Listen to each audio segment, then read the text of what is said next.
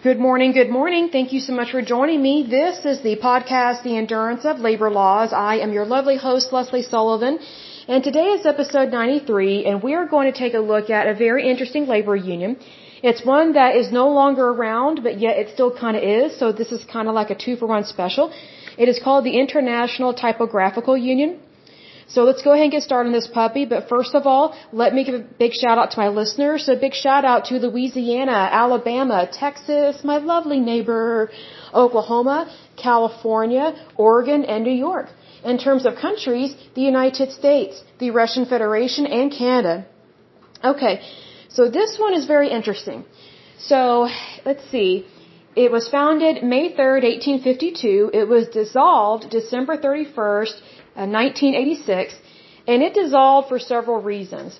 So one of the reasons why it dissolved was because it did not keep up with the times in terms of inventions and innovations.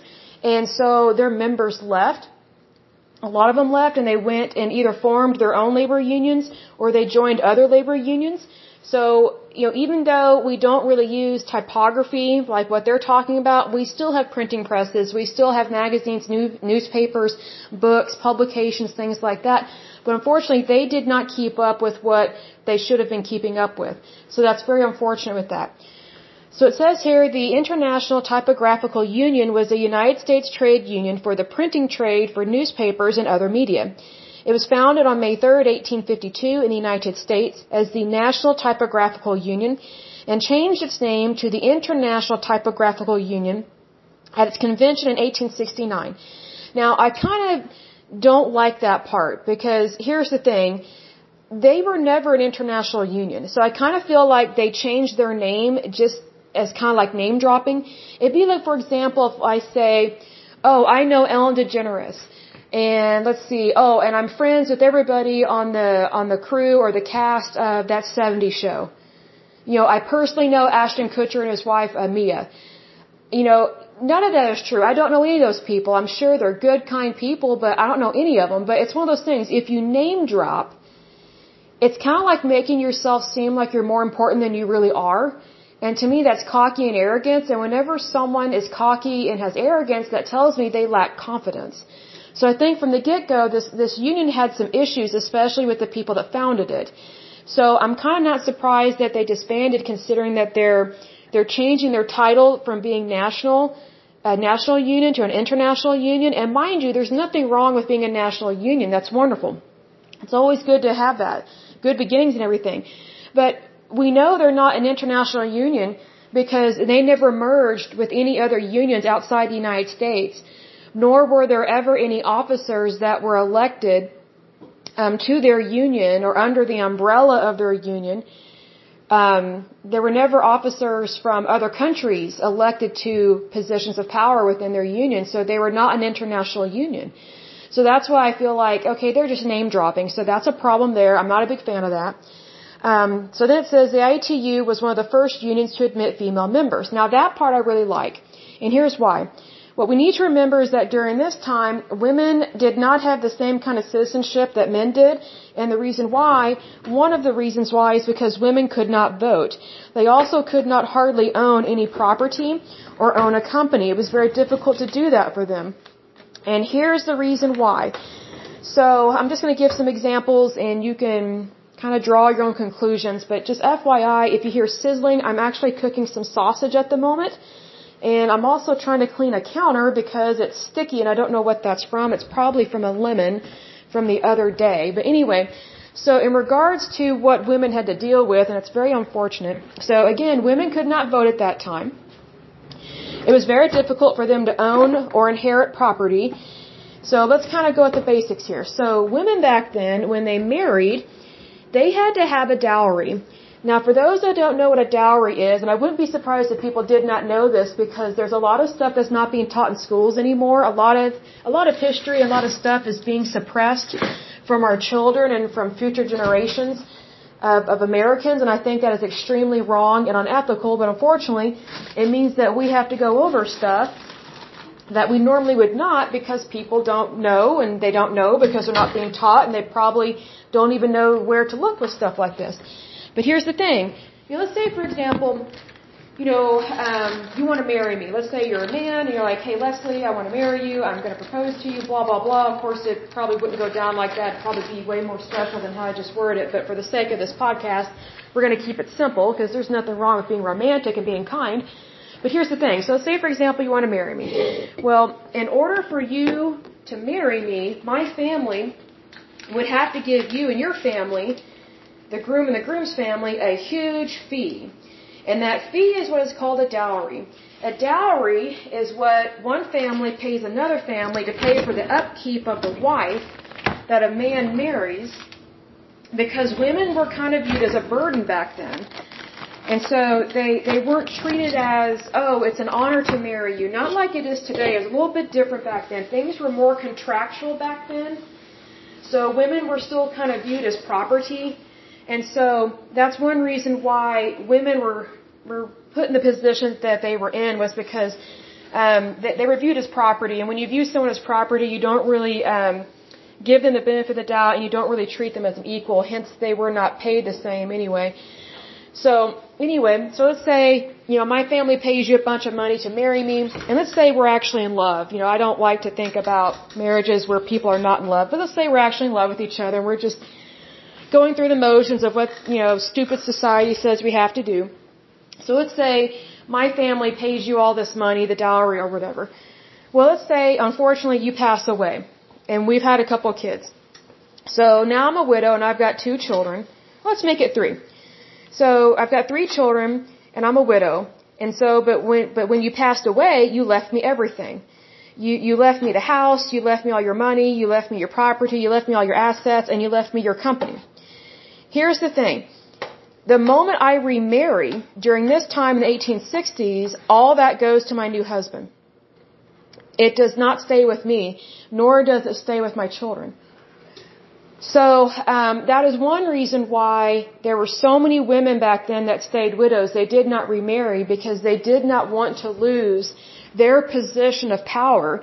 And plus, they didn't want their new husband, even if he's a great guy, they didn't want him to get everything just because he married her. You know what I mean? And it's just like, you know, the guy wouldn't like that. I mean, would, would the guy like it if he, you know, every time he got married, he had to give everything to his wife and not own anything, nothing can be in his name, and he loses his company? I mean, like, put the shoe on the other foot here, you know, kind of thing. So, you know, yes, there were a lot of widows back in the day, but also a lot of them they did not want to remarry because they didn't want to sacrifice all of that just for the sake of, uh, of a society that uh, didn't really have the best viewpoint of women.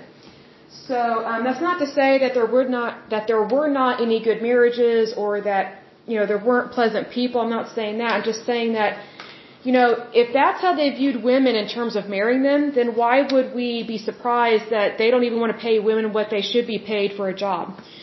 So it's kind of one of those things. Whenever you have a screwed up way of looking at someone in one area, it tends to flow over into other areas, and it's very sad, very unfortunate, but that's just part of our history.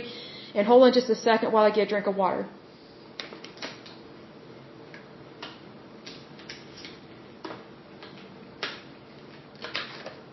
Okay.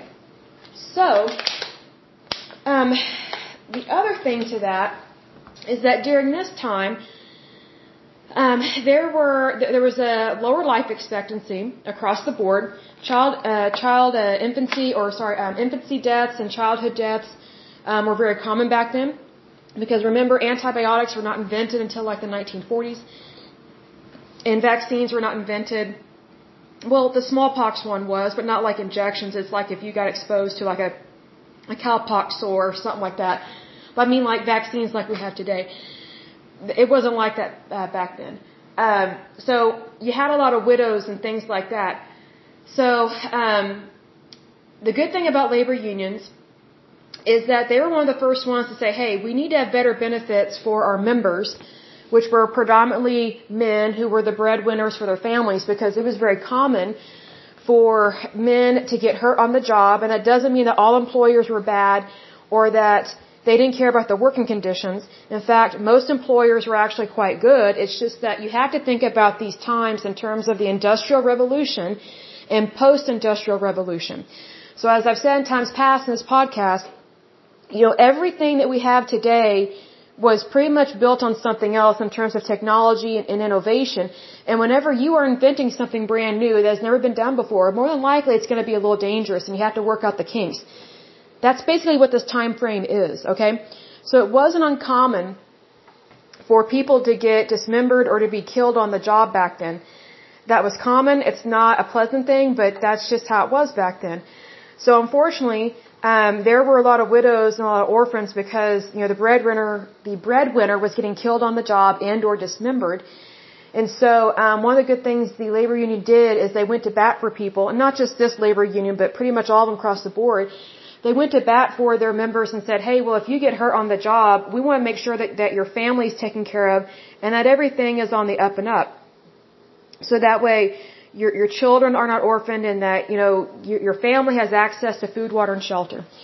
So that's one of the good things about this labor union. So it just makes me think in regards to women being admitted to this union, this labor union.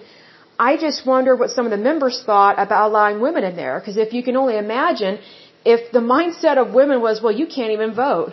Your place is at the home. Why aren't you just having kids? If that was the general rule or the general way of thinking about women, which it was, I'm surprised that a labor union would allow female members into their labor union. But kudos to them for doing that. I think that's a great leap of faith. And one thing I think about whenever I was reading about this union, it just made me think, I just wonder how much further down the road, I just wonder how further along we would be in terms of a country in prosperity and progress if women had always had the right to vote, and if women were always getting paid what they're supposed to be getting paid. I just, I just wonder how much further down the road we would already be, and we wouldn't be having some of the um, issues that we're having to this day. So that's just one of the things that makes me think about. But there's always room for improvement, and you know, I'm not here to shame or blame. I just really thought about, you know, what all my ancestors went through during that time because my ancestors, I have ancestors from Europe actually from several countries, but I'll just keep it short and sweet with that and say from Europe. But some of my ancestors immigrated over here and ended up in the in the northern part of the United States and the southern part of the United States. So I do know that they had to experience discrimination one way or another, and they also probably had a hard life at one point in time. And you know, when I look back at the, geone- the genealogy, excuse me, of my family, my mouth is really dry right now.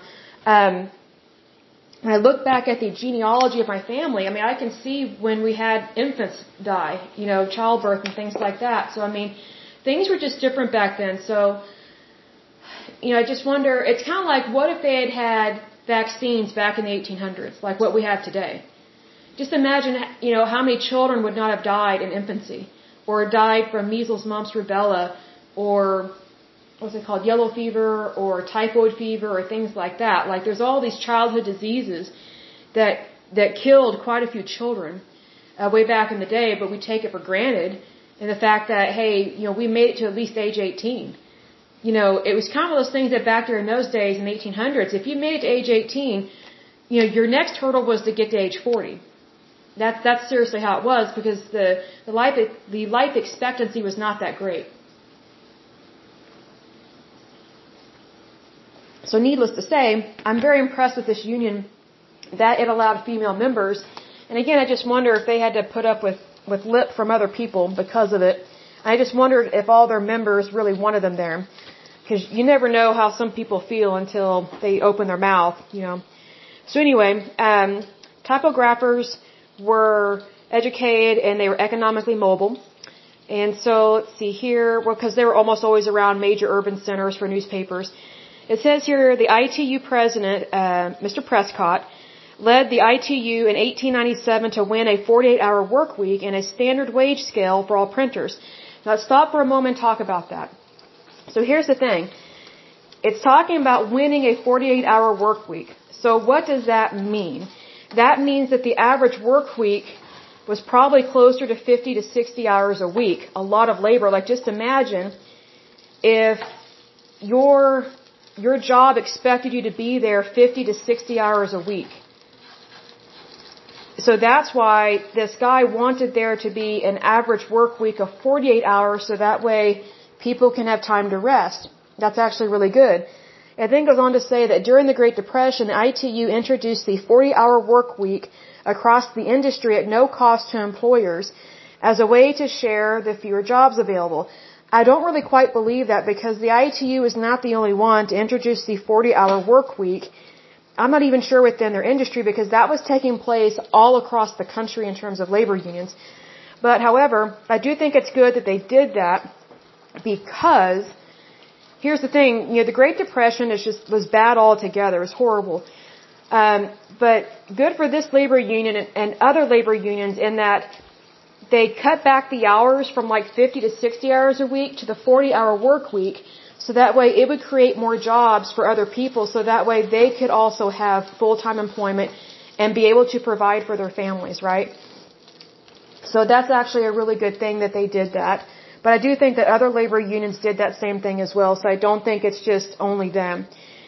It says, as the work of typographers declined with automation, computers, and mechanization of the print media, meaning they didn't keep up with the times, the ITU was disbanded. In 1986, a majority of ITU mailers voted to merge with the International Brotherhood of Teamsters. We've talked about the Teamsters before. And the remaining typographers joined the Communications Workers of America. Good for them. That is awesome there.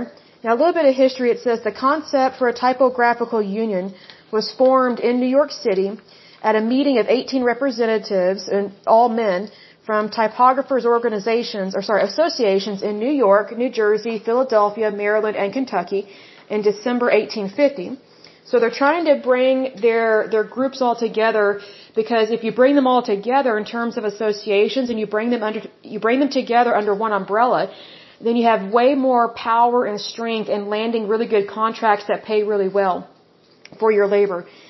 This next section, it's, it's a little sad. It talks about how this union was kind of broken up not long um, after it was founded. So it says technological developments in the late 19th century, such as the development of uh, lithography and photography, led to diversification and specialization among printers.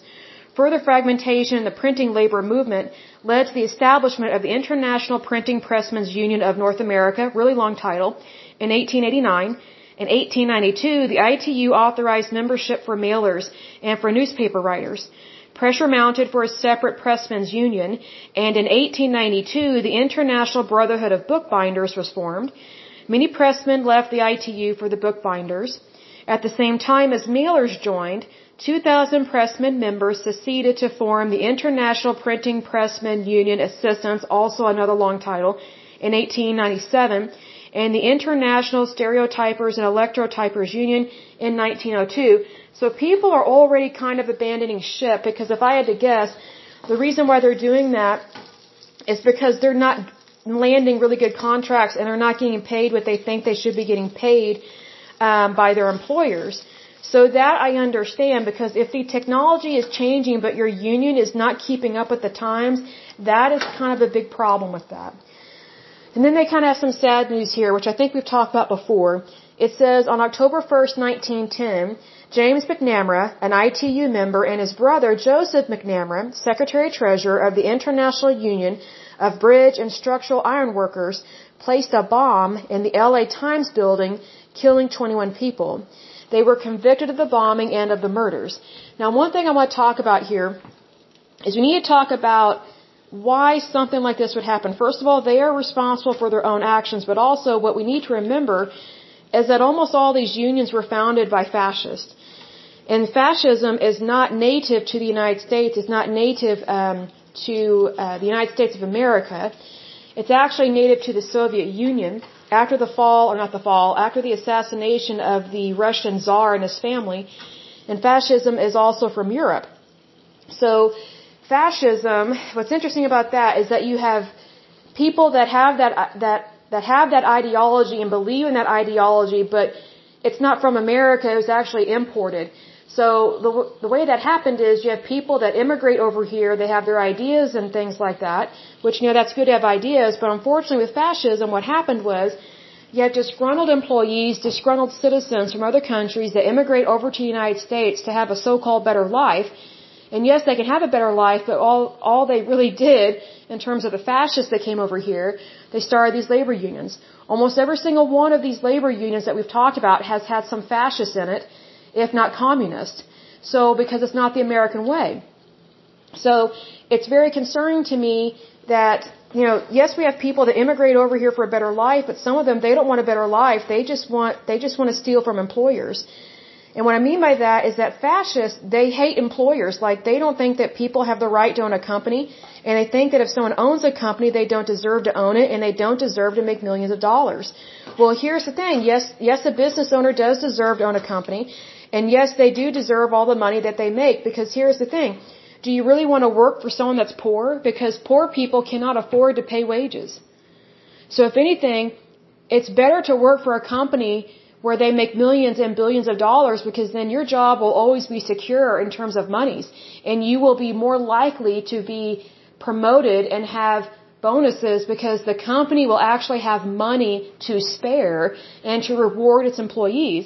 But if you go along with the line of what fascists typically believe, they think that all employers are bad, workers are always good, workers never make mistakes, and that the employer should just never be rich and should be just as poor as the poorest person in the company. That is so dumb and so stupid and so unrealistic, it's pathetic. But that's what a lot of fascists think. Well, unfortunately, we have a lot of fascists in labor unions, and this is nothing new. It's been like that since the beginning of labor unions.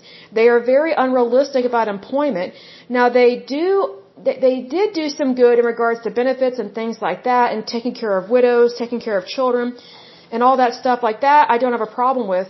You know, that was already being done in the private sector before labor unions kind of, you know, took that over and made it seem like they did everything, which they did not. But it's one of those things that, you know, we need to call a spade a spade here. And unfortunately, fascists, they, they have a problem with infiltrating countries and, um, societies and also political parties and organizations, and they've done a pretty good job of infiltrating the United States and infiltrating labor unions. Uh, well, they create them. They create labor unions. And then they have infiltrated the Democratic Party because Republicans typically don't fall for this stuff because we're capitalists. Now, now for those that don't understand what I mean by that is that capitalists, you know, if I don't like my boss, I can either have a meeting with my boss and say, hey, these are the issues that I'm having and, you know, I really want us to work this out, or you just simply go get a different job. Now, in terms of what fascists do and what some of these labor unions do, they think that if the boss is the problem or they think the company is the problem, they think that they should just walk out and not ever go to the to the negotiation table or even give the employer a chance to correct the issue. An example of this is the air traffic controller strike from the 1980s, and they were completely wrong in what they did. They were not very smart. So in case you're not aware of what that is, the air traffic controller strike happened in the 80s, and it happened when uh, President uh, Ronald Reagan was president. And so what happened was the air traffic controllers union, they did not like the negotiations, they did not like the contract that was being negotiated between them and the federal government and whoever else. And so instead of going back to the table and renegotiating, they did a walkout all across the United States. And so when they did that, all jets were grounded. Like basically they could never, they couldn't take off. Nothing. Like nobody could get to their destination. So you had all these passengers, all these people in the United States that had purchased plane tickets, but yet they can't get anywhere because the air traffic controllers threw a temper tantrum like a three-year-old brat on aisle seven in a Toys R Us. Which again, mind you, Toys R Us is not bankrupt, but it was still a really cool, excuse me, it was still a really cool store. So, um, basically, President Ronald Reagan said, you have 24 hours, less than 24 hours to get back to your work, to get back to your jobs or you're fired. And he had every right to do that because here's the thing, this labor union, they had no right to take over all of the airports like that and say, hey, we're not gonna, we're not gonna help planes land, we're not gonna help them take off. See, that's what happens when you get these labor unions that get too big for their britches. And that's why I get concerned with the CWA getting too big because if they get too big, then they act like they own an industry and they founded an industry when they did not. Labor unions do not own industries. They do not own places of business. They did not invent anything. It's the individual people that own businesses. It's the individual people that invent things. But unfortunately, you know, labor unions, they tend to think that they're bigger and better than everybody else. And here's another thing, in regards to the air traffic controller strike, they basically, um, they pretty much show their true colors and how they view themselves. They think that their labor is more important than the rest of the United States. And they don't care if other people can't get where they need to go. They don't care, hey, if your relative died and you're trying to get home, you know, to go to their funeral, they don't care about that. Like they don't, they just didn't care about anybody else but themselves.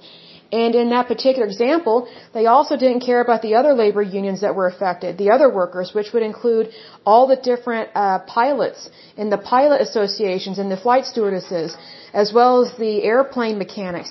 And also there are quite a few workers at airports that are also unionized.